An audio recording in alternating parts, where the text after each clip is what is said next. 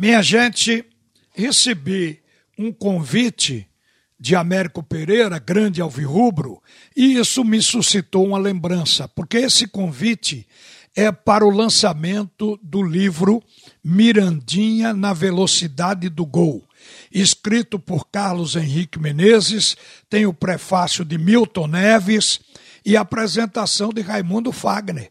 Esse livro traz depoimentos de alvirrubros ilustres, do próprio Américo Pereira, do Edgar Matos, Gustavo Krause, Lorival e Lucídio José de Oliveira, que contou a história do Náutico. E essa é a história de Mirandinha, o primeiro brasileiro a cruzar o Atlântico e jogar no futebol inglês. Pois é, Mirandinha foi o primeiro a chegar a pisar na Inglaterra para um contrato no futebol profissional. O lançamento desse livro está aqui programado para o sábado, desse a 8, é sábado, dia 14, às 10 horas da manhã, na sede do Náutico. E a lembrança que suscitou é que Mirandinha que passou por muitos clubes, ele foi revelado pelo Ferroviário do Ceará, mas jogou na Ponte Preta, no Palmeiras. No Palmeiras jogou três vezes. Jogou no Botafogo do Rio, no Náutico, na Portuguesa, no Santos, no Cruzeiro, no Corinthians e foi jogar na Inglaterra em 1987 no Newcastle. Agora, por que isso aconteceu?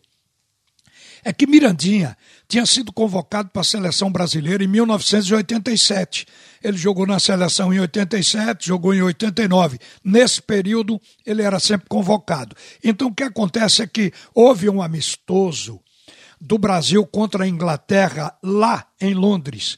E os dirigentes do Newcastle ficaram entusiasmados com o Mirandinha, que fez um gol realmente sensacional. O placar do jogo foi 1 a 1 e o gol do Brasil foi de Mirandinha. Então, o Mirandinha foi levado para o Newcastle em 87 como o primeiro brasileiro a jogar profissionalmente na Inglaterra. Ele fez lá 24 gols e quando saiu teve uma manchete consagradora de um dos maiores jornais ingleses e estamparam lá o melhor desde Pelé. Eu acho que esse jornal o Mirandinha deve guardar até hoje. Agora, é bom lembrar que ele veio para o Náutico em 1983, jogou aqui até 1984 e foi trazido numa troca feita pelo Náutico. E o responsável por trazer Mirandinha para o futebol de Pernambuco foi exatamente Américo Pereira. Então, Américo hoje dá um depoimento sobre ele. Eu acho que os clubes em que Mirandinha pontificou, mas apareceu, foram Náutico, ele foi um ídolo no Náutico, brilhou no Palmeiras, onde esteve três vezes, no Botafogo do Rio e no Fortaleza.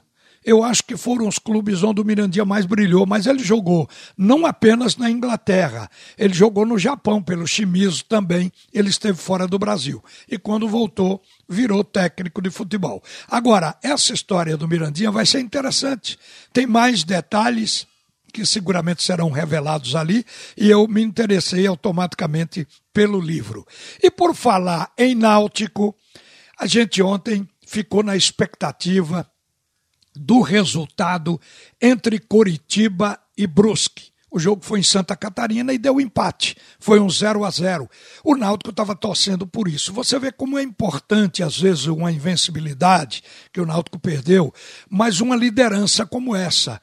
Porque isso mantém a motivação e o fogo do time. Mas ontem eu falei aqui e volto com a mesma tese. Se o Náutico perder a primeira posição, o importante é não sair do grupo dos quatro, porque isso pode variar, ele pode perder e pode recuperar. Mas para a felicidade da nação alvirrubra, que está em lua, em lua de mel com o Náutico, é bom dizer que ele continua com um ponto de diferença acima da equipe do Curitiba.